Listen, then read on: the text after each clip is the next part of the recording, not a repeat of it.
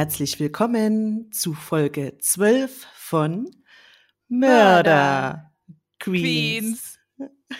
Hallo, ihr Lieben. Hallo Crimies. Also Es ist Sommer. Ja, es ist Sommer und es ist so schön, dass wir mal wieder aufnehmen. Ja, Mika, ich freue mich, dich zu hören und natürlich auch, dass wir unsere Spookies wieder entertainen können. ja. Äh, du meinst unsere Grimies. Oh Gott, um, um, um Gottes Willen.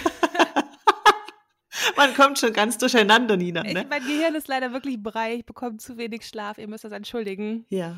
Bin absolut Wo wir aber dann Stress. auch schon ja. gleich beim Thema sind. Ne? Ja, oh Gott, das ist alles zu viel. ja. aber das soll kein Jammer-Podcast werden. Nein.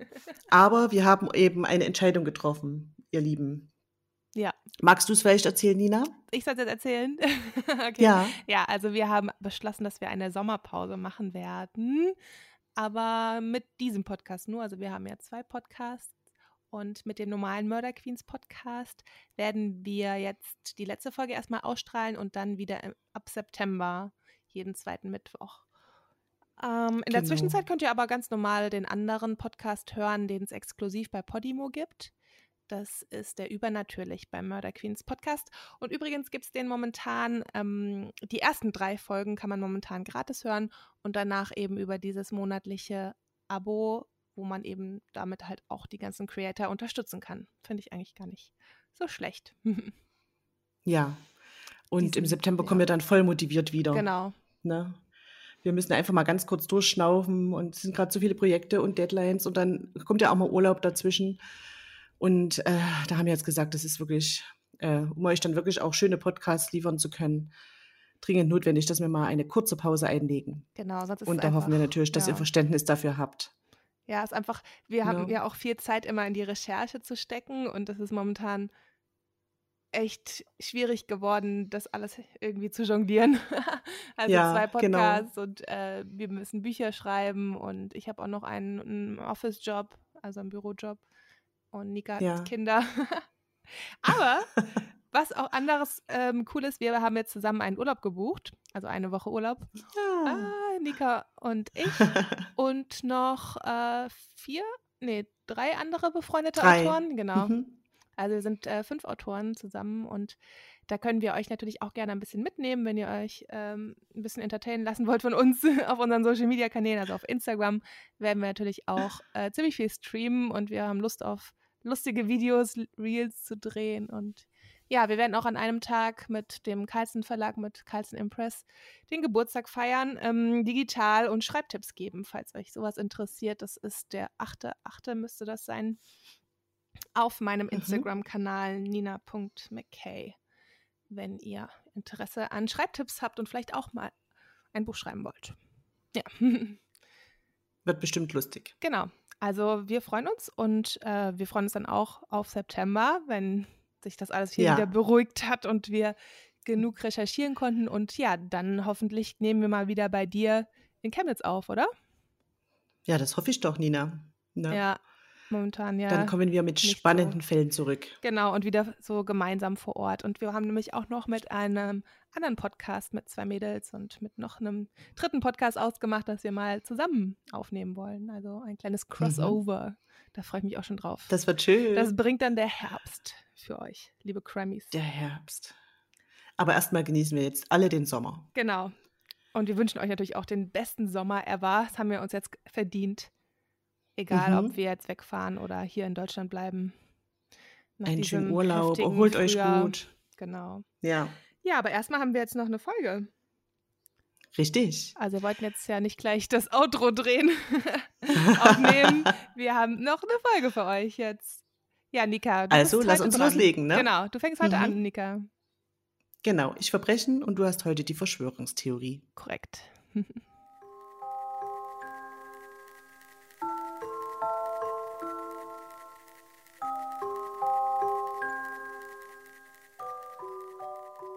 Ich erzähle euch heute von Joseph Metheny.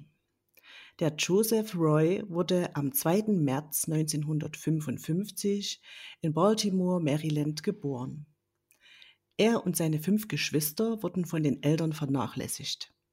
Sein Vater war Alkoholiker und starb unter Alkoholeinfluss bei einem Autounfall, als Joseph sechs Jahre alt war.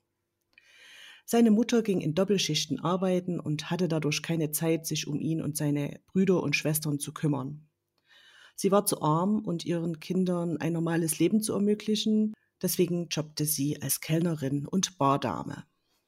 Also sie war wirklich viel arbeiten und kaum zu Hause, um die Familie, sag ich mal, finanziell über Wasser zu halten. In einer Aussage bei der Polizei gab Joseph später an, dass seine Eltern ihn oft zu anderen Familien schickten, bei denen er in einer Art Pflegeverhältnis lebte. Seine Mutter bestritt das aber immer. Sie hätte immer dafür gesorgt, dass ihre Kinder nicht hungrig ins Bett gehen mussten, und über Joe sagte sie, er wäre ein überdurchschnittlicher Student gewesen, der immer höflich war. Ihrer Ansicht nach hatte er ein gutes Zuhause und eine schöne Kindheit. Der Joseph trat 1973 im Alter von 18 Jahren der Armee bei und gab an, in Vietnam stationiert gewesen zu sein. Seine Mutter wieder behauptete hingegen, dass er in Deutschland gedient habe und dort in der Artillerie heroinabhängig geworden sei. Die Umstände seines Dienstes wurden laut Presseberichten nie bestätigt und zu dieser Zeit war die Verpflichtung der Amerikaner gegenüber Vietnam beendet. Also ob der sich das jetzt ausgedacht hat, dass da in Vietnam war, mhm. tja, warum eigentlich, ne? Aber zumindest hm, hat die Mutter ihm gesagt, nö, das stimmt doch gar nicht. Ja, der liebe Joseph heiratete und wurde Vater eines Sohnes, nachdem er eben die Armee verlassen hatte. Doch durch die Drogen driftete er immer weiter ab und wurde auch stark übergewichtig. Also falls ihr euch mal Bilder anguckt von diesem Joseph Metheny, da ist wirklich ja, sehr, sehr, sehr beleibt. Nimmt keine Drogen, Kids. Ja, also auf, dem, auf den Bildern sieht es aus, als, als wäre der so richtiger Hühner. Aber ich glaube, von der Körpergröße war der eher klein. Das wirkt eben durch diese Masse so, ne? Wo man denkt, da kommt ein übelster Schrank daher. Er hatte einen Job als Gabelstaplerfahrer und unter den Kollegen galt er als klug und nett. Sein ganzes Geld gab er für Kokain, Heroin und Alkohol aus. Also er war wirklich stark abhängig. Ja, und schließlich kam der erschreckende Wendepunkt seines Lebens. Im Juli 1994 kam er von der Nachtschicht nach Hause und bemerkte sofort, dass etwas anders war. Seine Frau war mit seinem sechsjährigen Sohn ausgezogen und hatte viele Dinge mitgenommen er hat eben nicht damit gerechnet. Ne? Es hat wahrscheinlich schon gegrieselt und so wie er im Nachhinein über seine Frau gesprochen hat, ja, hat er jetzt auch nicht so viel von ihr gehalten. Hm. Aber dass sie jetzt auszieht, das hat sie ihm wirklich ähm, heimlich gemacht, als er auf Arbeit war. Heimlich geplant und ist verschwunden. Ja, schon er hatte keine Ahnung, ja. wohin. Dass sie ihn verlassen hatte, war nicht sein Problem. In seinen Augen war sie eine Krecksüchtige und ein wertloses Stück. Genauso hat er es dann später mal angegeben. Uh. Aber, hm, aber er vermisste seinen Sohn. Ungefähr sechs Monate später fand er heraus, dass sie einen neuen Mann hatte und ihr Sohn ihr wegen Vernachlässigung und Kindesmisshandlung weggenommen wurde. Und er hat aber, wie gesagt, nicht gewusst, wo sie wohnt und hat es auch nicht auf den Ämtern erfahren. Und dadurch, dass er eben selbst drogenabhängig war, hatte er beim Sozialdienst aber keine Chance, seinen Sohn wieder zu sich zu holen. Und das hat ihn halt unwahrscheinlich wütend gemacht und mhm. ja, auch zum Teil in eine Depression gestürzt. Er war halt voller Hass gegenüber den Sozialarbeitern und erfuhr dann schließlich von jemandem, dass diejenigen, die dafür verantwortlich waren und das eben bearbeitet haben, ne, seinen Fall, und den Fall seines Sohnes, dass die immer regelmäßig zu Obdachlosen gingen und diese betreuten.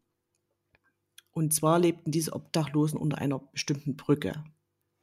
Und da hat er sich so gedacht, ha, die suche ich jetzt mal auf ne, und sage denen mal meine Meinung.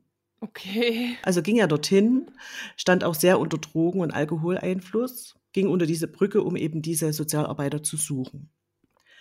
Die waren aber nicht da und dafür traf er nur zwei Obdachlose an, ja, die ihn dann so anpöbelten. Und er war eben so voller Wut, wegen der ganzen Situation und dann, ähm, wie gesagt, waren die eben noch so ein bisschen frech zu ihm. Und da hat er eben wirklich dann völlig rot gesehen und ist mit einer Axt auf sie losgegangen. Ich habe jetzt nicht herausgefunden, wo er jetzt diese Axt her hatte, ob der die mitgenommen hat, also ob der jetzt von Anfang an die Absicht hatte, vielleicht diese Sozialarbeiter damit zu bedrohen oder ob die Axt dann irgendwo dort stand ne, und unter der Brücke da irgendwo zu finden war. Das weiß ich jetzt nicht. Ja, die zwei Obdachlosen wurden dann später auf einer alten, stinkenden Matratze gefunden. Mhm. Er hatte sie regelrecht abgeschlachtet. Oh Gott. Also da hat im Drogenwahn dort wirklich auf die eingehackt. Man mag sich gar nicht vorstellen, ganz schrecklich. Oh je, ja. Und statt aber dann vielleicht selbst im Nachhinein darüber schockiert zu sein, ich weiß jetzt auch nicht genau, wie lange sein Rausch angehalten hat, lockt er in derselben Nacht eine drogenabhängige Sexarbeiterin unter eben diese Brücke. Er wollte von ihr erfahren, wo seine Frau sich herumtrieb, da er gehört hatte, dass diese sich mittlerweile auch für Drogen prostituierte. Und er dachte eben, na, die anderen Sexarbeiterinnen, die wissen doch bestimmt, wo die steckt. Ne, genau. Die kennen die ja dann bestimmt Die kennen auch. sich ja bestimmt mhm. alle. Ja. Ja, sie tat aber so, als wüsste sie es nicht. Also verprügelte er sie aufs brutalste, vergewaltigte sie und brachte sie schließlich um, indem er sie erwürgte. Oh Nummer drei an diesem okay. Abend. Das ist ja ein Blutrausch. Ja, er legte ihre Leiche unter einen Busch und lockte eine weitere Sexarbeiterin unter die Brücke. Auch von ihr wollte er Informationen über seine Frau, wollte sie und ihren neuen Partner finden. Da er die Information nicht bekam, schlug und vergewaltigte er auch sie, bevor er sie ebenfalls erwürgte. Was ist denn los mit dem? Ja. Also, überhaupt keine also, Empathie. Hat hm. völlig rot gesehen. Als er sie zu ihrer Vorgängerin unter den Busch legen wollte, bemerkte er einen alten Mann am Fluss, der fischte und zu ihm blickte. Ja, es ist wieder so ein Fall, falsche Zeit, falscher Ort. Nein, der hat ihm jetzt nichts getan, oder? Er schnappte sich ein Stahlrohr, das dort auf dem Boden lag, rannte zu ihm und schlug ihm den Kopf ein. Anschließend beschwerte er ihn und die beiden Frauen mit Steinen und schmiss sie in den Fluss. Die fünf Morde passierten in dieser Nacht innerhalb von circa sieben Stunden. Er wusch sich im Fluss und räumte den Tatort so gut er konnte auf. Dann ging er. Die zwei Obdachlosen, ne, die hat er aber nicht mit, ich sag mal, dann im Fluss. Stimmt. Versenkt, die waren ja, ja noch auf ihren Matratzen, versenkt. hast du gesagt. Ne? Ja, richtig. Hm. Also. Ja, der war halt hm. auch hart auf Drogen, nehme ich an, oder? Du hast ja, ja gesagt, der ist drogensüchtig. Ja. Der war dann in seinem Rausch. Ja.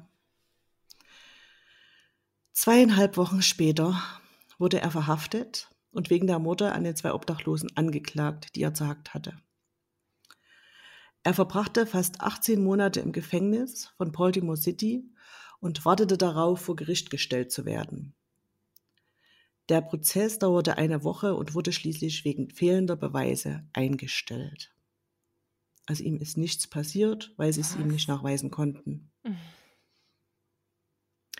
Er war wieder frei und überredete seinen alten Chef, ihm seinen Job in der Palettenfirma zurückzugeben. Es gab einen kleinen Wohnwagen auf dem Grundstück von dieser Fabrik und er schlug seinem Chef vor, dort zu wohnen, um das Betriebsgelände im Auge zu behalten. Der Chef stimmte zu und gab ihm die Schlüssel für das Eingangstor und das Hauptgebäude. Dieses Unternehmen befand sich in einer Sackgasse und war sehr isoliert. Der perfekte Ort für das, was Joseph sich während seiner Untersuchungshaft ausgemalt hatte. Oh nein, ich ahne Schlimmes. Er möchte ja immer noch seine Frau finden. Ne? Ja. Ist ja voller Wut auf sie, die hat den Sohn verloren und aber dass er selbst Riesenprobleme hat, das scheint er nicht so richtig auf dem Schirm zu haben. Ne? Hm. Er lockte eine Sexarbeiterin zum Wohnwagen, die 39-jährige Katie N. Meggesiner. Dort vergewaltigte er sie auf brutalste Weise und erdrosselte sie danach mit einem Verlängerungskabel. Kurz nach ihr lockte er die 23-jährige Sexarbeiterin Katie Spicer zu sich, vergewaltigte auch sie und strangulierte sie ebenfalls. Die Leichen zerstückelte er. Jetzt kommt's, Nina. Lagerte die fleischigsten Stücke in seinem Gefrierschrank Oh. und vergrub die unbrauchbaren Körperteile in flachen Gräbern in einem kleinen Wald hinter der Firma. Der hat Er jetzt mischte nicht das gegessen. Fleisch. Oh nein. Ja, warte mal kurz ab. Er mischte das Fleisch mit Schweinefleisch und formte daraus kleine Pastetchen.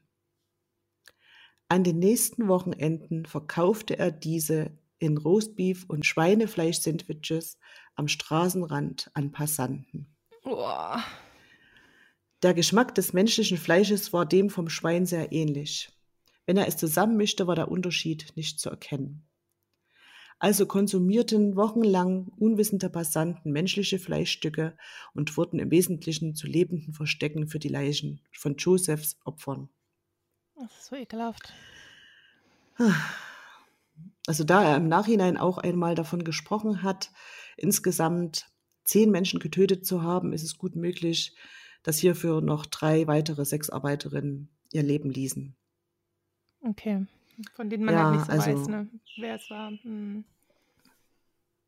Wenn man sich das vorstellt, oder? Man geht da und kauft da Sandwiches und, und isst die vielleicht auch regelmäßig, weil das ging ja über Wochen. Und dann hörst du später in der Presse, was du da gegessen hast. Also, Ja, das ist auch sehr traumatisch. Du ey, danach wahrscheinlich Veganer, ja. ja. Hm. Aber es- ich stelle mir das auch hat ja- traumatisch vor, aber ich finde es echt auch so schlimm. Also ich verstehe das halt. Ah, na gut, man kann es eh nicht verstehen, diese Psyche von solchen Hm. Tätern, aber das ist doch so abgefahren. Wieso macht man sowas so? Hm. Und das hat ja jetzt in dem Bezug auch nichts mehr mit Hass auf seine Frau zu tun. Also, da tut ja eine völlig andere Richtung einschlagen. Naja. Als ihm nach einer Weile sein spezielles Fleisch ausging, lockte er eine weitere Sexarbeiterin zu seinem Wohnwagen. Er riss ihr die Kleider vom Leib und verprügelte sie. Dass sie schrie, hörte niemand, da es ja dort sehr abgelegen war. Und er lachte sie, ja, sogar aus, weil sie eben so um ihr Leben schrie und kämpfte. Als er sich jedoch für den Bruchteil einer Sekunde umdrehte, schaffte sie es, nach draußen zu rennen. An der Vorderseite des Unternehmens befand sich ein Maschendrahtzaun mit Stacheldraht. Hm. Neben dem Zaun befand sich ein Stapel Holzpaletten, der ungefähr drei Meter hoch war. Die Frau kletterte auf die Paletten, sprang über den Zaun und rannte zur Hauptstraße. Dort stieg sie zu einem Mann in ein Pickup, der sie zu einer nahegelegenen Tankstelle brachte. Und dort riefen die beiden dann die Polizei. Der Joseph wusste ja nun, dass die Polizei unterwegs war. Mhm. Er sammelte ihre Kleidung ein, schnappte sich die Schlüssel zum Tor, ging hinaus und öffnete es. Und als er das Gelände verließ, hielt ein Streifenwagen neben ihm. Ein Polizist sprang heraus und zog seine Waffe. Joseph wurde festgenommen. Ach, Glück, Glück. Ja, Hm. das war wirklich ein Riesenglück, dass die entkommen ist. Ne? Ja, Und wer weiß, wie vielen anderen Frauen sie damit dann letztlich auch das Leben gerettet hat. Weil der aufgehört hätte, der nicht. ja. Und dass die, die rechtzeitig gerade noch da waren, die Polizisten, ja. Ja. Stimmt, wenn er dann weg gewesen wäre. Mhm. Obwohl gut, also die, ich denke, die hätten das dann schon rausbekommen, ne? wenn er dort in diesem Wohnwagen lebt, auf diesem Gelände. Sie hätte ja dann angegeben, dass sie in diesem Wohnwagen war. Also die hätten ja trotzdem bekommen. Ja, aber auf der Flucht. Es sei denn, ne, er hätte jetzt die noch- Stadt verlassen, aber Auf genau, der Flucht hätte auch noch jemandem was tun können, ja. richtig. Die Frau hatte angegeben, wie er ihr damit gedroht hatte, sie wie die anderen zu töten. Uh, Mhm. ja, schon mal ein Beweis. Damit hat er sich ja dann Hm. auch schon ein Stück verraten, genau.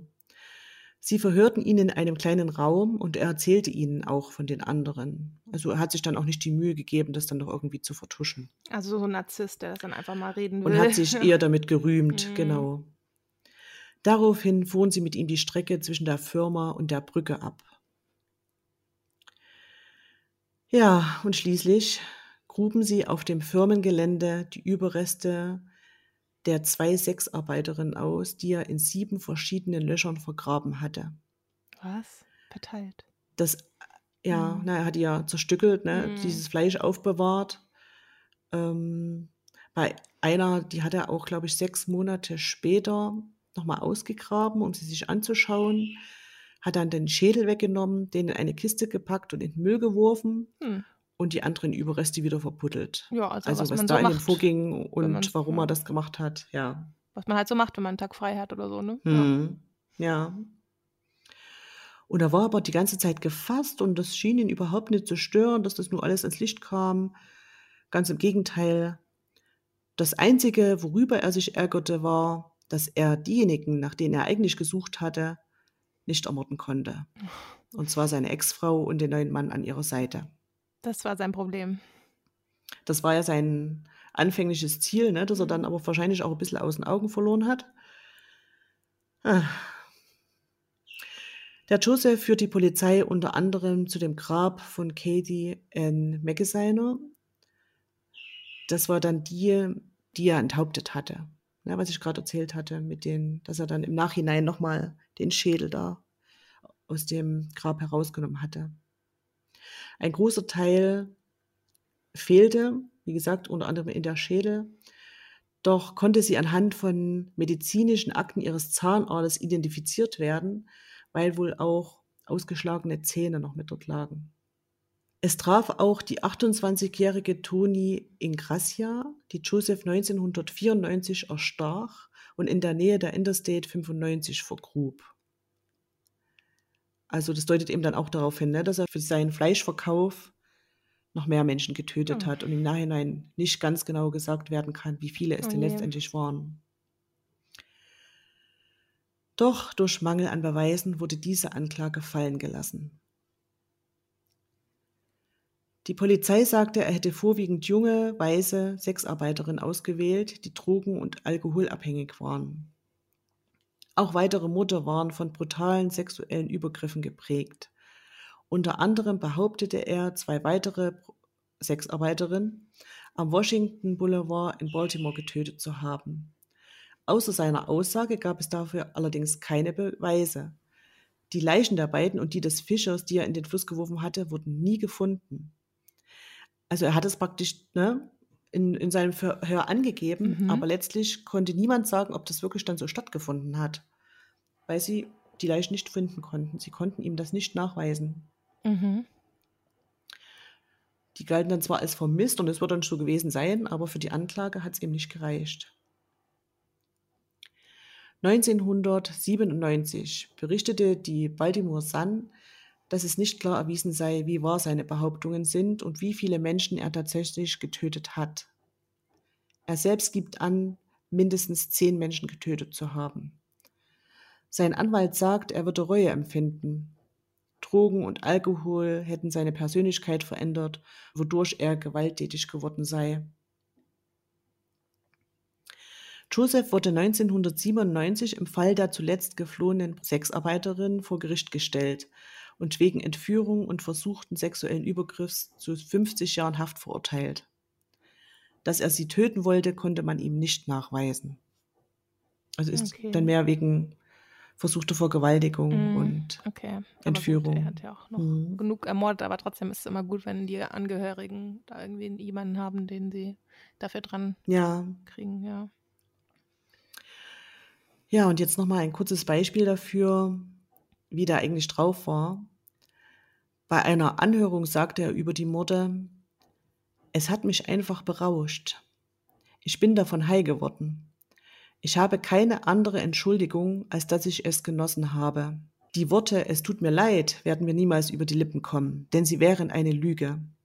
Ich bin mehr als bereit, mein Leben aufzugeben für das, was ich getan habe, damit Gott mich richtet und mich für die Ewigkeit in die Hölle schickt.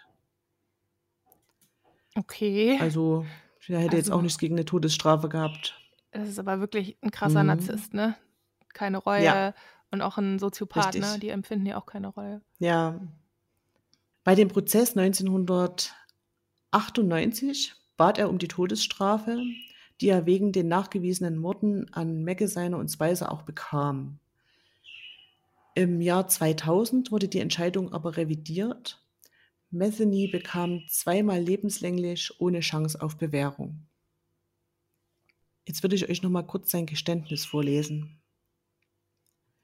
Ich habe sieben Menschen getötet, drei Männer und vier Frauen. Zwei Männer, die ich in South Baltimore mit einer Axt unter einer Brücke zerhackt habe. Ich wurde für nicht schuldig befunden, weil sie nicht beweisen konnten, dass ich es getan habe. Unter derselben Brücke habe ich auch zwei Frauen und einen Mann getötet, der gerade fischte und zufällig zur falschen Zeit am falschen Ort war. Ich beschwerte ihre Körper und legte sie in diesen Fluss. Ich habe der Polizei ungefähr drei Jahre später gezeigt, wo ich sie hingelegt habe, aber sie konnten sie nicht finden. Sie konnten mich also nicht dafür belasten. Mein Morden begann als Rache, endete aber als Leidenschaft für den Geschmack von Blut und das überwältigende Gefühl der Macht, das man bekommt, wenn man einen anderen das Leben nimmt. Ja, das waren so seine letzten Worte vor Gericht. Und am 5. August 2017 wurde Joseph im Alter von 62 Jahren tot in seiner Gefängniszelle in Maryland aufgefunden. Ja, also. kann ich euch jetzt aber nicht sagen, ob er eines natürlichen Todes gestorben ist oder ob er sich ähm, selbst irgendwie das Leben genommen hat. Gut, aber die Welt ist jetzt nicht irgendwie schlechter dran, wenn ich das mal so sagen darf. Also, mhm. ist ja, also, was ist das für ein Typ gewesen? Also, ja, fällt es mir ja. schwer, noch irgendwie, ja, nachzuvollziehen, warum und mhm. ja, es sind einfach wahrscheinlich die Drogen, oder? Deswegen ist der so ausgeflippt. Würde ich denken. Also es gab natürlich jetzt auch unterschiedliche Aussagen, was Mutter und Sohn betrifft. Ne? Er meinte ja, seine Kindheit war nicht so prickelnd. Sie wiederum hat ja gesagt, er hatte eine schöne Kindheit, außer dass er jetzt eben viel auf Arbeit war.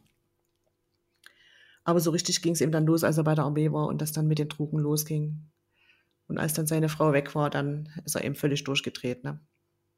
Okay, aber das darf man jetzt nicht mhm. so als Begründung. Also, wie viele Leute werden von ihrem Partner verlassen und begehen keine Morde? Also, ja. Richtig, das richtig. kann man jetzt auch ja nicht ja. als Grund da irgendwie richtig. reinwerfen, um, um das irgendwie abzumildern, was man getan hat. Ja. Das stimmt. Es war eben auch die Wut darauf, weil sie sich eben dann nicht äh, um den Sohn richtig gekümmert hat und ähm, ja, ne, der dann ja ihr auch weggenommen wurde und er aber auch keine Chance hatte, den Jungen dann zu sich zu nehmen, weil er selber ein Problem hatte. Ja, aber anstatt, dass man dann einen Entzug macht und irgendwie dem Sozialamt mhm. in ein, zwei Jahren beweist, Richtig. dass man mega clean ist und dass man äh, den Kontakt wieder aufnehmen will, zumindest so irgendwie jedes zweite Wochenende zu dem Sohn oder so.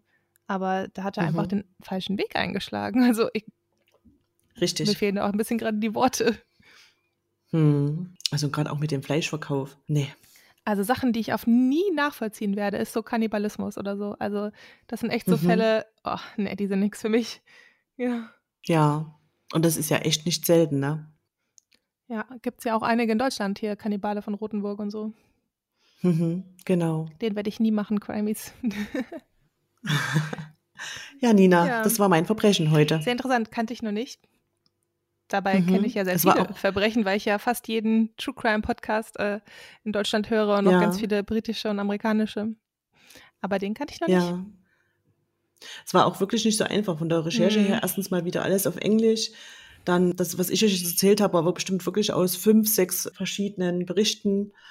Das erstmal zusammenzutragen und zu ordnen. Und wie gesagt, alles ne, konnte ja trotzdem jetzt nicht ganz geklärt werden. Ja, Genau. Aber jetzt wisst ihr Bescheid ja. über Joseph Metheny. Allerdings. Mhm. Und du hattest auch noch ein kleines Update zu unserem letzten Fall, den ich gemacht habe. Und zwar den Fall von Laurie Vello, dieser Mutter, die ähm, einer Sekte angehört und deren zwei Kinder verschwunden sind. Ähm, Ty ja. Tylee Ryan und ähm, JJ Vello.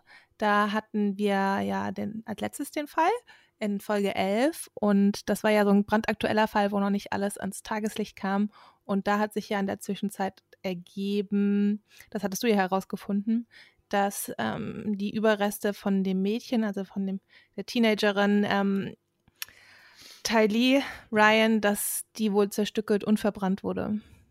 Deswegen mhm. in dem Bericht, den wir hatten, stand ja nur drin, dass das irgendwie abartig, äh, in abartiger Verfassung aufgefunden wurde oder so, hatten sich da ja die Ermittler ja. ausgedrückt. Ja, und da kommt jetzt halt immer mehr ans Tageslicht. Da werden wir euch wahrscheinlich nochmal ein Update geben und auch, wenn sich was Neues ergibt, bei dem vermissten Fall von Maddie McCann. Ne? Sind richtig, ja auch gerade in den Medien, diese beiden Fälle, weil sich da ja wöchentlich neue Sachen ergeben eigentlich.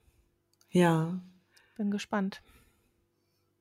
Wurde jetzt auch im Fernsehen ja nochmal nach Zeugen gesucht. Ne? Ach ja, wir halten euch auf dem Laufenden. Richtig. Ja, Nina, was hast du denn für eine Verschwörungstheorie für uns?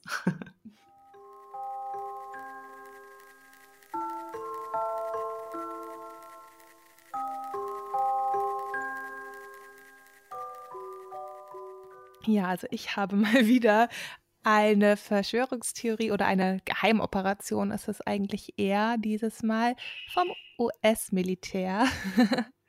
Ach ja. Wie überraschend. Ihr wisst, dass ich sowas liebe. Also, wo man du so Operations, wo man Anfang sagt, das haben die doch nicht gemacht. Nein, das haben die nicht gemacht. Ist nur eine mhm. Verschwörungstheorie und am Ende müssen sie es doch offenlegen, weil es eben doch so war. Ach, das sind meine Favorites. Und, ja, immer her damit, wir sind gespannt. ja, und zwar habe ich dieses Mal Projekt Paperclip für euch oder man nennt es auch Operation Paperclip. Also ich werde beides verwenden. Mhm. Mm, genau. Sagt mir noch gar nichts. Nee? Oh, das ist ja super. Nee. Ich hoffe, dass es noch nicht so vielen von euch also mir sagt, nicht, ne? Weil ich finde es sehr spannend, obwohl das jetzt nicht gerade irgendwie so viel Brutalität oder so ist, äh, nicht so viel, nicht so richtig so was wie bei Projekt Pegasus und bei MK Ultra. Das sind ja so Sachen, Gehirnwäsche und Zeitreisen und so und Sprünge. Ähm, aber trotzdem finde ich es mega interessant, auch weil es viel mit dem Zweiten Weltkrieg noch zu tun hat. Und das ist, finde ich, einfach, es hat mich schon immer interessiert, da irgendwie alles zu wissen drüber, so geschichtlich. Und ja, ich hoffe, mhm. euch gefällt's. Also, Operation Paperclip ist nämlich eine Geheimoperation, von der die Öffentlichkeit und Präsident Truman damals nichts wissen durfte. Also Truman war ja 45 bis 53 US-Präsident. Also 1953 müsste er, glaube ich, sein letztes Amtsjahr gehabt haben. Und ja, diese Operation wurde dann ähm, etwas später erst offengelegt, nämlich 1946. Und ja, dann hat erst die Öffentlichkeit Bescheid gewusst. Und ja. Also nicht mal der Präsident wusste Ja, Bescheid. am Anfang wusste nicht mal der Präsident davon. Das war vom US-Militär eine Geheime Die sind ja sonst eigentlich immer eingeweiht, mhm. oder? Aber so stand das in den meisten Quellen. Okay. Also ich habe auch mehrere Quellen mhm. mir angeguckt und auch ganz viele mm, YouTube-Videos dazu oder auch einen mhm. Podcast habe ich mir auch dazu angehört, ja. ja es gibt auch okay. einfach Verschwörungstheorien-Podcast, ähm, die nur Verschwörungstheorien machen. Das sind auch die meisten mhm. Amerikaner, also und eine britische. Ähm, britisches Podcast-Duo kenne ich, die das machen. Ich glaube, Deutsche gibt es wenig Verschwörungstheorien und wenn dann immer nur so zehn Minuten Folgen, die sind mir immer ein bisschen zu kurz. So, genau. Okay. Also, es ist ja halt so, Operation Paperclip klingt ja auch jetzt um, gar nicht so spektakulär. Also Paperclip ist ja eine Büroklammer, ne? Also es würde eigentlich Projekt mhm. Büroklammer heißen, auf Deutsch übersetzt. Aber wir wissen ja. ja eigentlich schon aus unseren vorherigen Folgen, dass hier unschuldiger so ein Projektname klingt. desto mhm. krasser ist es manchmal. Ich erinnere da gern an Projekt Artischocke, Projekt Bluebird, das hatten wir alle schon in, in der MK Ultra Folge, also Folge 2. Und ja, die Amerikaner, so kommt es mir auch vor, benutzen manchmal so, ja, so Projektnamen, die so beiläufig oder ganz uninteressant klingen, damit vielleicht niemand sich das genauer anguckt und dann steckt da was Krasses dahinter. Eigentlich gar nicht mhm. so dumm, die Strategie, mhm. so Geheimoperationen, so ganz einfache Namen zu geben. Ja. Und in Folge 2 bei MK Ultra habe ich das, glaube ich, auch schon am Rande erwähnt, dieses Projekt, denn MK Ultra und auch die Projekte Artischocke äh, und Bluebird, äh, die basieren eigentlich auf Paperclip. Also wenn Paperclip nicht durchgeführt worden wäre, hätten die anderen dann wahrscheinlich auch nicht so krass ausgeführt werden können. Denn ähm, für diese ganzen Operationen, MK Ultra und sowas, braucht man ja viele Wissenschaftler. Und ja, wie das jetzt alles zusammenhängt, mh, mm, denn im Projekt Paperclip geht es um Wissenschaftler, das erzähle ich euch jetzt. Übrigens werden wir auch unseren Freund Dr. Kurt Plome hier wieder treffen, von dem ich euch in Folge 2 auch schon viel erzählt habe. Wir erinnern uns, das ist dieser Wissenschaftler, der sich dann gegen das MK-Ultra-Projekt wohl gestellt hat und dann ah, aus ja. dem Hotelzimmer mhm. angeblich gesprungen ist. Aber viele sagen, der wurde wahrscheinlich unter Drogen gesetzt und aus dem Fenster geworfen. Okay. Ja, also am Ende des Zweiten Weltkriegs im Mai 1945 sieht es erstmal wie folgt aus in Deutschland. Ja, der erste so richtig technologische Krieg ist in Europa zumindest erstmal vorüber. es gab in diesem Krieg ja erstmals Radar und Atombomben, krasse chemische Waffen, Gase und so weiter. Ne? Das gab es ja vorher in den anderen Kriegen noch nicht so. Und die Nazi-Wissenschaftler sind zudem, so glauben die Alliierten, an der Entwicklung einer Wunderwaffe dran zu diesem Zeitpunkt. Und in Deutschland sind das sind einfach extrem intelligente Experten, Wissenschaftler am Werk, die einfach so wertvoll technischen, technologischen Fortschritt in Deutschland bringen und herausragende Techniker sind, technische Experten. Und ja, davor haben die Amerikaner und viele andere Alliierten einfach Respekt und eigentlich will man sich die jetzt unter den Nagel reißen. Mhm. Und nochmal zur Wunderwaffe. Das ist total süß. Das sagen die Amerikaner dann auch so süß in ihren Dokumentationen, die Wunderwaffe, so wie sie es aussprechen, die Wunderwaffe. Ich kann gar nicht den amerikanischen Dialekt, aber das ist wohl wirklich ein Begriff, obwohl das ja ein deutscher Begriff ist, aber gibt ja viele eingedeutschte amerikanische Begriffe. wie Kindergarten. Mhm. Die sagen ja auch immer Kindergarten. Ähm, ja, okay. In, in seiner letzten Rundfunkansprache am 30. Januar 1945 versprach nämlich Adolf Hitler, trotz der sich abzeichnenden Kriegsniederlage noch immer den Endsieg durch einen verstärkten Einsatz der sogenannten Wunderwaffen. Und schon zwei Jahre mhm. zuvor, 1943, hatte die NS-Propaganda als Erwiderung der alliierten Luftangriffe auf deutsche Städte die Bombardierung Englands mit Vergeltungswaffen angekündigt um die Moral der Zivilbevölkerung und den Kampfgeist der Soldaten aufrechtzuerhalten. Ja, mit ständigen okay. Appellen von der Wirksamkeit der Wunderwaffen verbreitete das NS-Regime den Glauben, die Wehrmacht habe mit neuen überlegenen Waffensystemen ein technologisches Mittel in der Hand, um eben alles nochmal so rumzureißen, ne? Nochmal so eine entscheidende Wende im Zweiten Weltkrieg ja. herbeiführen zu können. Aber ja, allerdings schlug die nach dem Ersatz der Vergeltungswaffe Vereins V1 kurzfristig entstandene euphorische Stimmung der deutschen Bevölkerung im Sommer 44 bald in Skepsis um, als die V-Raketen nicht die erwarteten Erfolge erzielen konnten. Also es waren nämlich so, die hatten so zwei Raketenwaffensysteme, die haben die V1 und V2 genannt. Vergeltungswaffe 1 und Vergeltungswaffe 2, ne? Ist klar. Mhm. War ja mhm. alles, mussten ja alles deutsche Begriffe sein. nicht so viele Anglizismen damals, wie ich sie benutze. Ja, und äh, an V2 war übrigens der berühmte Raketenwissenschaftler Dr. Werner von Braun dran. Der wird jetzt noch eine große Rolle spielen. Ja, mhm. daher nach Ende des Zweiten Weltkriegs beginnen zwischen den USA und der Sowjetunion ein regelrechter Wettlauf um die führenden Wissenschaftler des besiegten Nazi-Regimes. Ja. Zum Beispiel beginnt die Sowjetunion im Frühjahr, Sommer 1945 Wissenschaftler aus Deutschland nach Moskau zu entführen. Einfach so gegen deren Willen, ne? Was? Ja. Das ist schon heftig, oder? Also die haben sich gedacht. Das, also das ist richtig erwiesen. Ja, ja. Das war echt das so. Das war so. Okay. Also die Sowjetunion wollte halt diese wissenschaftliche Vormacht da und die auch natürlich Technologien haben die halt sich auch gleich mit unter den Nagel gerissen, aber Technologie wurde ja auch aufgeteilt. Dann unter den Besatzungsmitgliedern offiziell, aber die Wissenschaftler und andere Sachen haben die auch unter dem Radar verschleppt, sage ich mal so. Mhm. Ja, weil beide Seiten, also vor allem diese beiden Alliierten, es gab ja noch mehr, wollten unbedingt das Know-how der Hitler-treuen Akademiker nutzen, um sich eben in dem mhm. abzeichnenden Kalten Krieg äh, da einen Vorteil, Vorteil zu verschaffen und eben nicht das Nachsehen zu haben, weil man denkt ja immer, der andere, also die Sowjetunion, hat ja von der USA dann vielleicht auch den Eindruck, dass die das auch machen und gegenseitig und ja, Kalter Krieg eben, ne, schaukelte sich so hoch. Ja.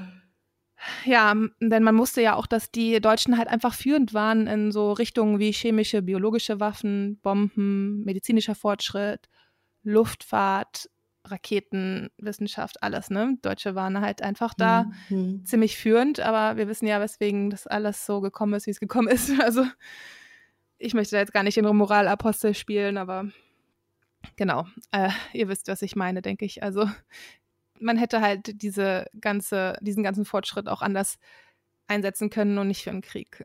Aber ja. Ist ja meistens so. Ja, ne? also. Leider. Ich möchte jetzt eigentlich gar nichts zu sagen, aber ist einfach zu krass, wie viele Menschen ihr Leben lassen mussten wegen chemischen Bomben, dies, das, chemisch, äh, Gasen, alles und. Äh, Massenmord mit modernen Mitteln. Hm, hm. Ja, und nur weil ziemlich eine Person, äh, gut, man kann jetzt nicht alles auf Hitler schieben, waren ja noch mehrere, die ihn unterstützt haben, da so größenwahnsinnig war. Gut. Wir machen, wir machen weiter mit unserem Projekt Paperclip. Ja, äh, entgegen moralischer Bedenken einiger weniger Entscheidungsträger startete dann die US-Regierung unter der Federführung des CIA das Unterfangen mit dem Operation Paperclip, mit dem Decknamen Operation Paperclip, eben ohne Trumans Wissen erstmal. Ähm, mhm. Im Sommer 45, weil die mussten ja dann auch handeln und ja, die haben ja gesehen, dass die Sowjetunion, da komme ich nochmal später drauf zurück, wie viele die sich geschnappt haben und für was. Ja, aber erstmal zu okay. den USA. Ähm, beziehungsweise zuerst hieß das Projekt Overcast. Also Overcast bedeutet ja bedeckt, wolkenverhangen. Also kann man sagen, so eine Operation unter verhangenem Himmel, damit niemand das mitbekommt, was da passiert. Mhm. Ja, aber wie sind die USA jetzt an 1000 Wissenschaftler herangekommen? Also am Ende waren es 1000. Ich glaube, die haben einmal 350 und einmal 450 da komme ich später nochmal drauf zurück, nach US in die USA verschifft, um mit denen zu arbeiten. Ja, also es ist ja einfach so gewesen, in Nachkriegswirren im Mai 45 gab es ja kein Internet und natürlich nicht, ne? Und wie kommt ja. man da jetzt an die ganzen Namen und auch noch schneller als die Sowjetunion oder ja, vermeintlich schneller, die haben sich ja auch ziemlich viele geschnappt. Ja, das ist halt, die Amerikaner sagen jetzt im Nachhinein auch gerne Projekt Paperclip oder wie wir uns tausend Nazis ins Land holten. Das ist eigentlich schon sehr bezeichnend. Mhm. Also, ja. natürlich wollte die niemand in den USA von der Bevölkerung eigentlich haben, aber man brauchte sie ja wegen dem technologischen Fortschritt. Ja, mhm. kurz vor Ende des Zweiten Weltkrieges, ähm, da gehen wir nochmal zwei Jahre zurück, ähm, realisierte man in Deutschland, dass der Krieg ja fast nicht mehr zu gewinnen war.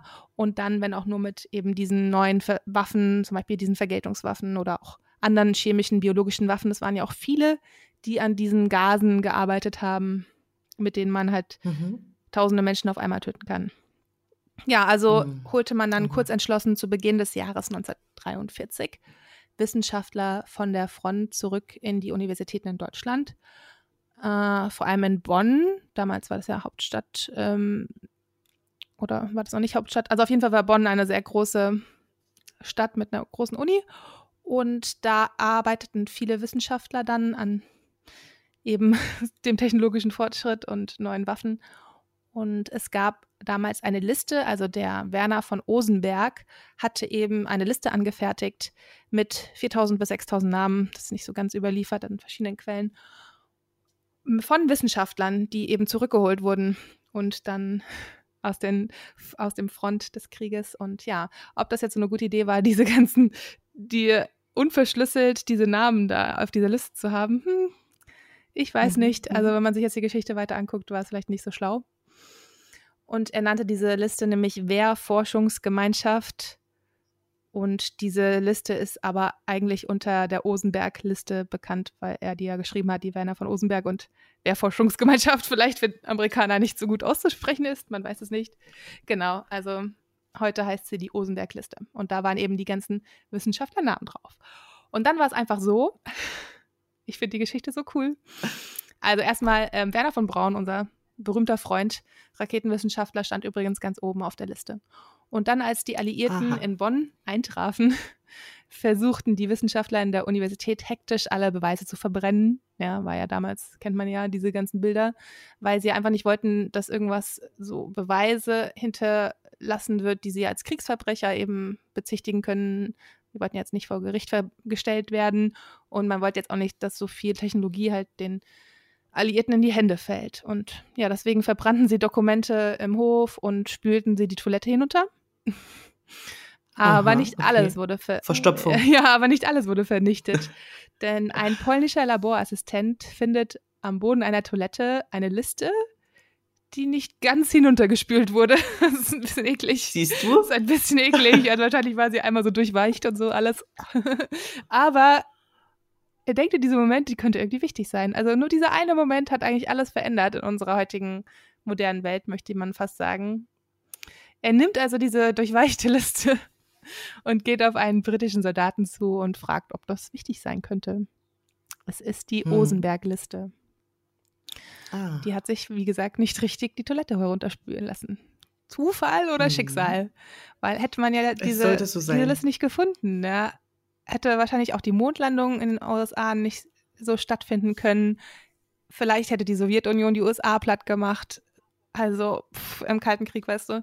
Es ist so viel, was an diesem Moment hängt, finde ich, wenn man sich das so überlegt. Ja. Das ist wie dieser Schmetterlingseffekt oder wie man sagt, ne? Ein kleiner Flügelschlag eines mhm. Schmetterlings mhm. kann manchmal einen Orkan auslösen oder wenn was oh, nicht ja, oh passiert oh, ja. wäre, dann wäre die Welt sieht vielleicht heute total anders aus, wenn diese Liste richtig die Toilette runtergespült worden wäre oder wenn dieser Soldat das nicht für ähm, wichtig geachtet hätte und gesagt hätte, ach nee, lass mal die Liste, was sollen wir damit? Ja, hm. oder der hm. Laborassistent, die nicht gefunden hätte, keine Ahnung. Und dann wären in eine Stunde später vielleicht schon die ganzen Namen verblasst von dem Wasser oder keine Ahnung. Ja, ja. ja. Also richtig krass. Ja. Also nicht richtig die Toilette runtergespült, zack, Mondlandung. Spannend. Mhm. ja, also ist eigentlich die Geschichte der berühmten Osenberg-Liste. Ich liebe diese Geschichte. Hm. Und daraus wird dann eben die Operation Paperclip geboren. Und ja, Paperclip leitet sich, wie gesagt, vom englischen Begriff ähm, Paperclip halt ab und das bedeutet Büroklammer.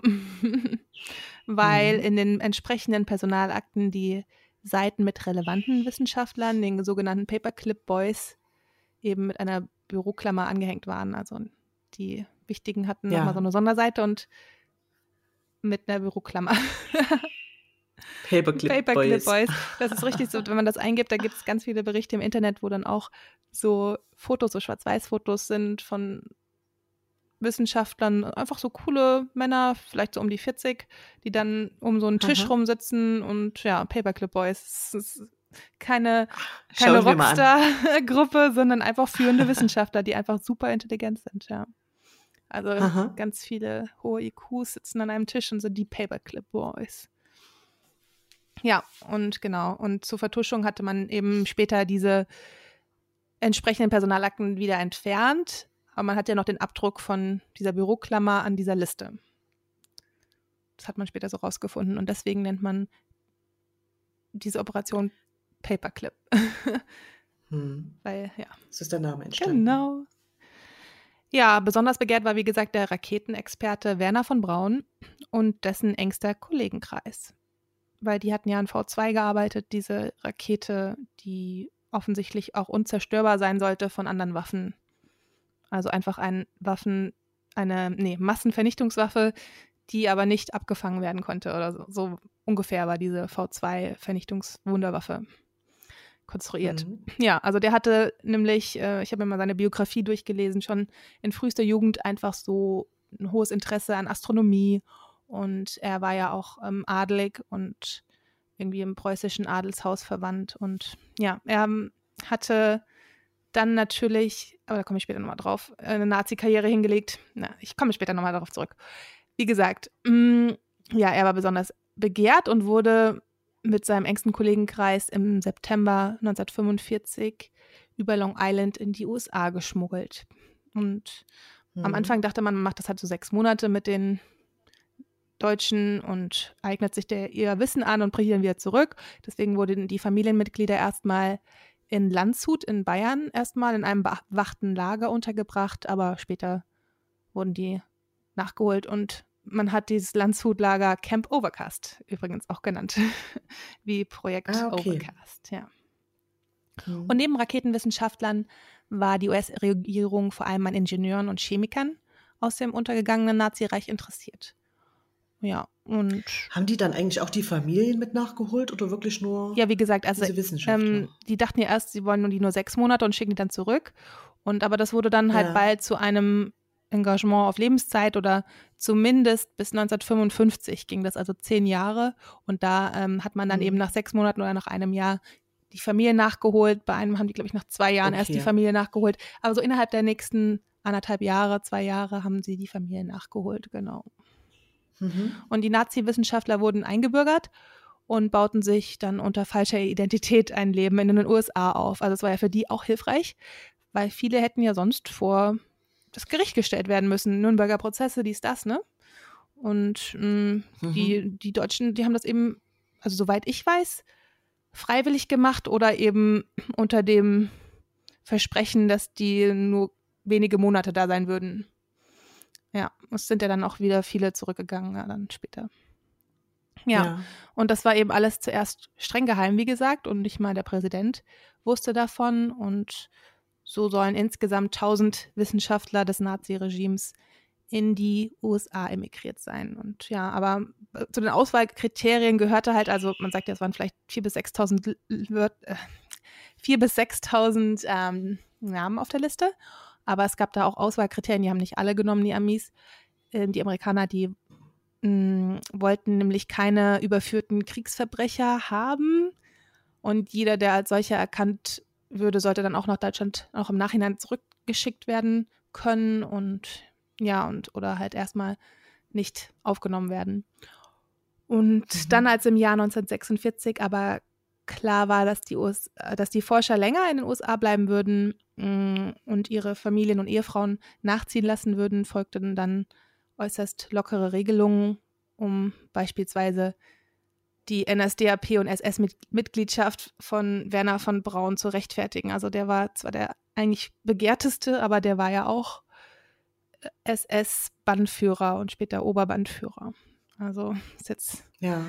Eigentlich hätte ihn das ja ausschließen müssen von durch die Auswahlkriterien, aber die wollten ihn so unbedingt wegen dieser V2-Rakete.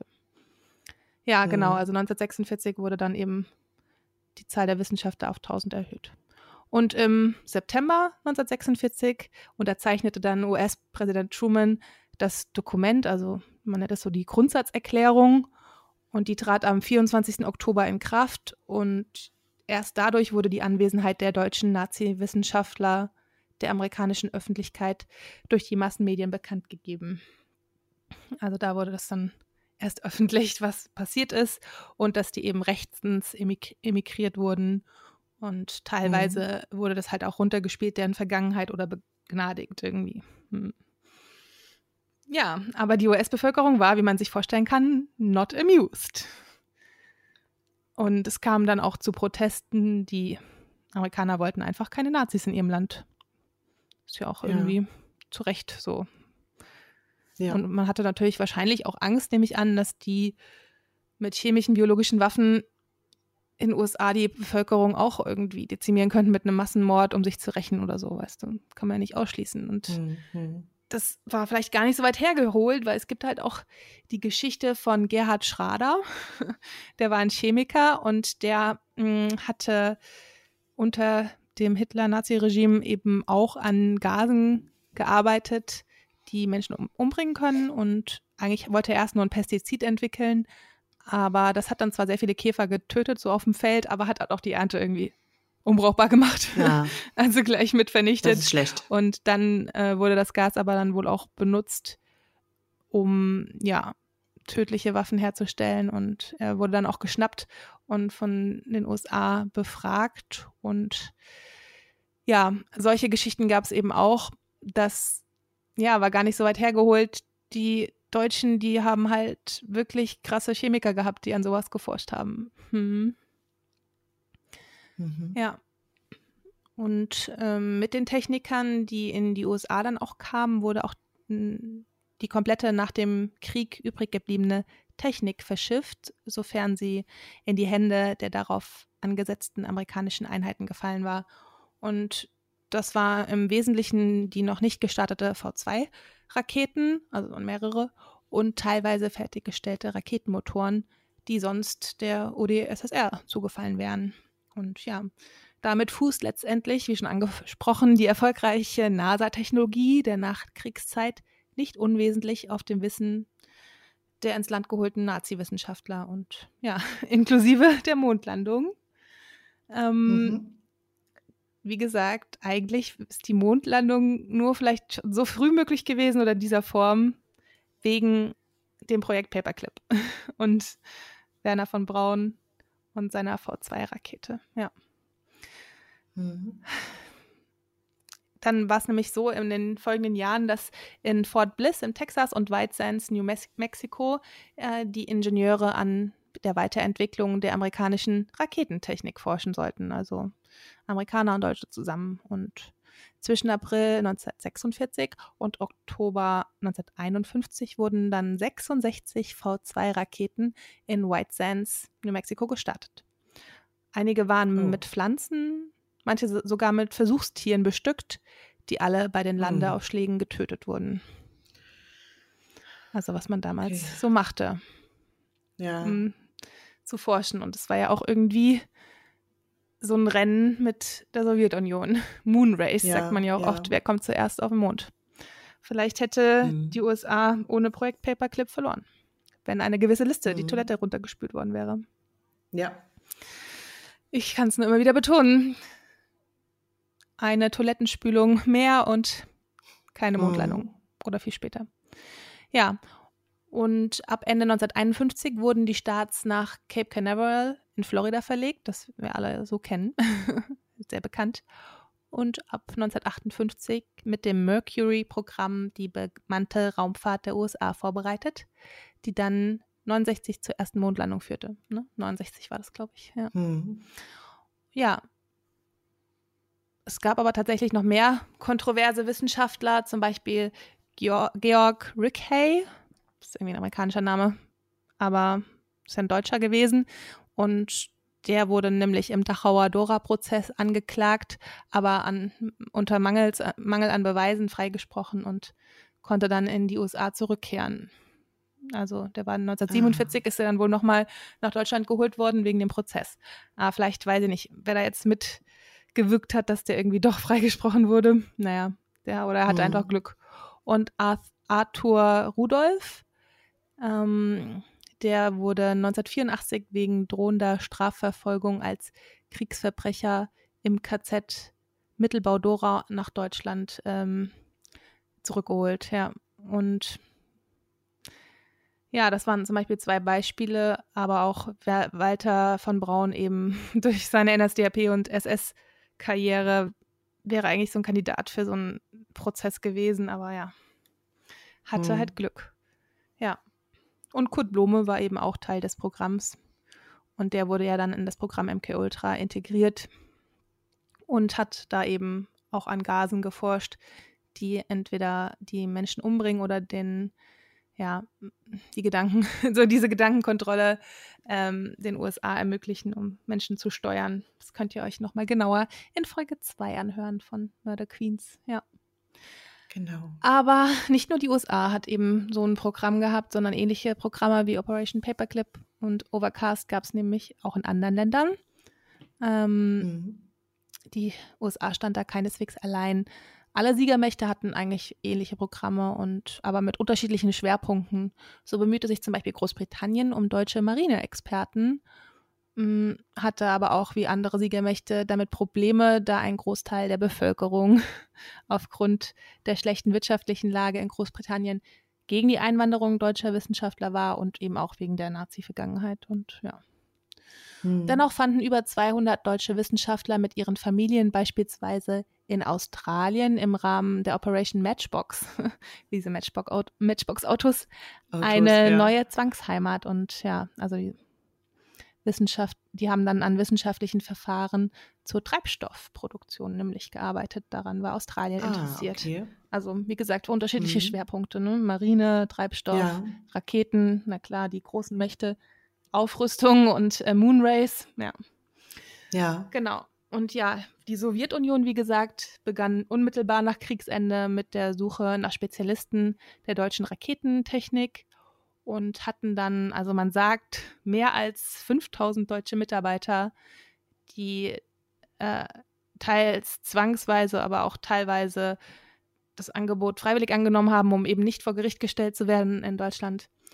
Ähm, da mit diesen 5000 Wissenschaftlern haben sie praktisch die deutsche Raketentechnik vollständig rekonstruiert in der Sowjetunion. Also was die Deutschen sich aufgebaut hatten, haben sie einfach komplett verlegt nach Russland und da wieder nachgebaut. Also alle Maschinen, dies, das. Ja. Also schon richtig ja. krass. Und ja, mindestens 160 davon wurden zwangsweise verschleppt. Man kann es nicht mehr so genau oh. nachweisen und ähm, ja, festgehalten. Also die durften dann die Stadt nicht verlassen und ja. Hm. Man sich da auch reinversetzt, ne, was das für krass, die ja. bedeutet hat. Hm. Aber dann äh, ähm, ab 21 1951 gelang es dann einigen, zurück in die DDR zurückzukehren, ja. Ja, aber eine kleine Gruppe von Elektronikexperten unterzeichnete dann auch einen Fünfjahresvertrag und erlebte in Moskau den Start des russischen Weltraumprogramms mit dem Erstflug des Sputnik. Ist ja auch ein bekanntes Programm. Und da waren Ja. eben dann eben dadurch auch viele Deutsche beteiligt, muss man sich vor Augen halten. Ne?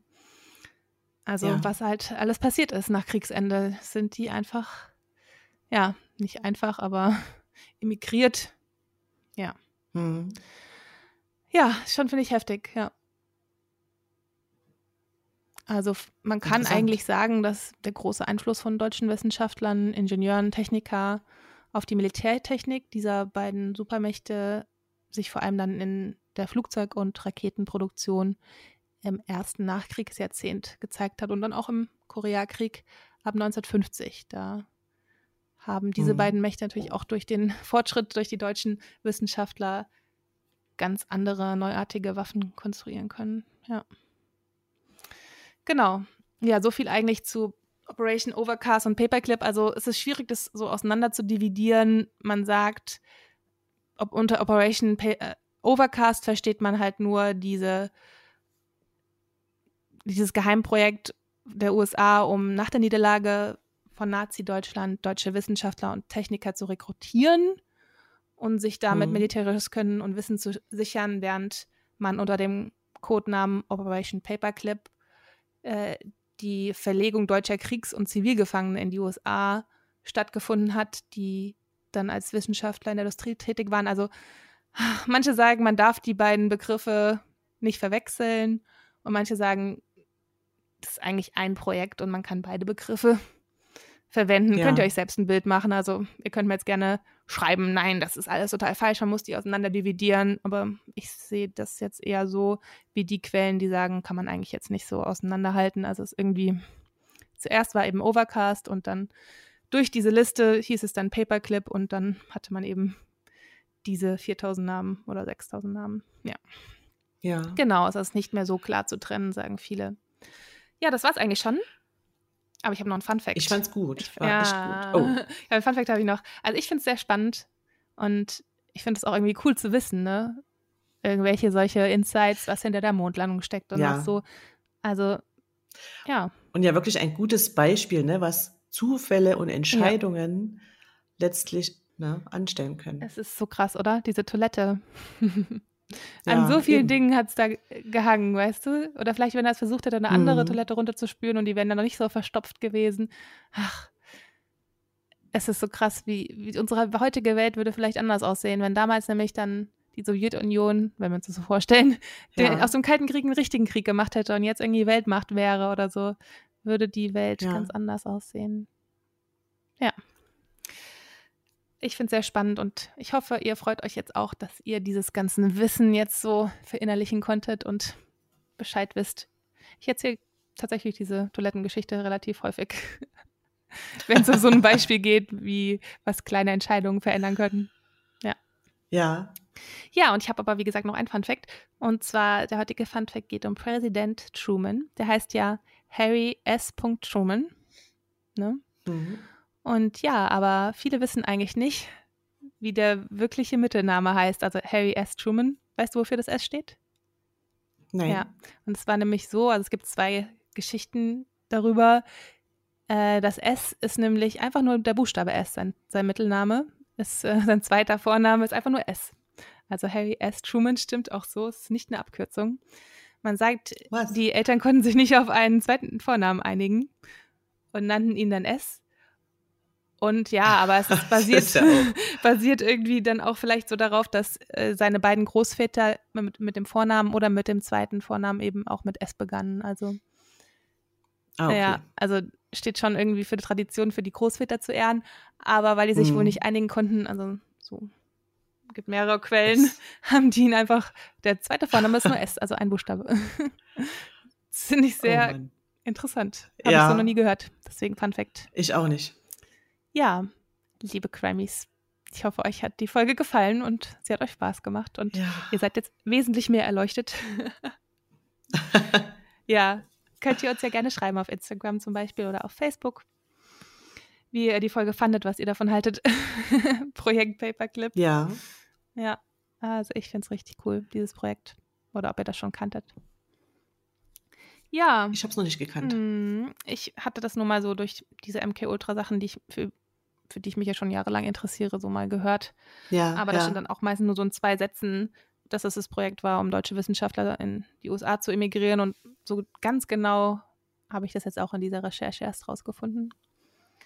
Ja, wir freuen uns natürlich, Mhm. wenn ihr uns eine Bewertung schreibt bei Apple Podcast oder wenn ihr uns bei anderen Podcast-Apps einen Daumen nach oben gebt. Zum Beispiel bei Podimo kann man die Folge bewerten. Das wäre natürlich cool, da freuen wir uns.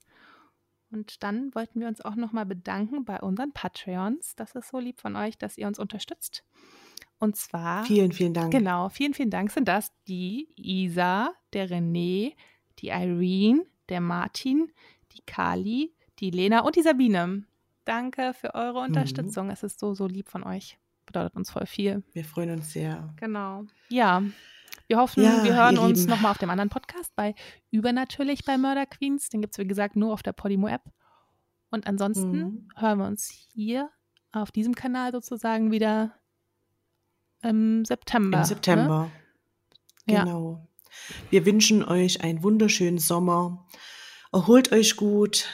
Lasst mal die Seele baumeln. Und genau, im September hören wir uns dann bei Murder Queens wieder. Ja, wir freuen uns. Ja, Und zwischendrin könnt ihr uns gern mal auf Instagram oder so noch folgen, ne? Dann werden wir ja vom gemeinsamen Urlaub vielleicht immer mal aber Bilder einstellen, genau. dass wir nicht so ganz von der Bildfläche verschwinden, sag ich Ja. mal. Genau. Wenn ihr uns folgen wollt, Instagram murderqueens.podcast oder auf Facebook Murderqueens Treffpunkt für Crimies und Spookies. Das ist eine Gruppe, genau. Ja. Ja, Nika. Bleibt uns nur noch zu sagen, passt auf euch auf und denkt immer daran. Hinter jedem Mythos steckt ein Funken Wahrheit. Buddy. Tschüss sagen.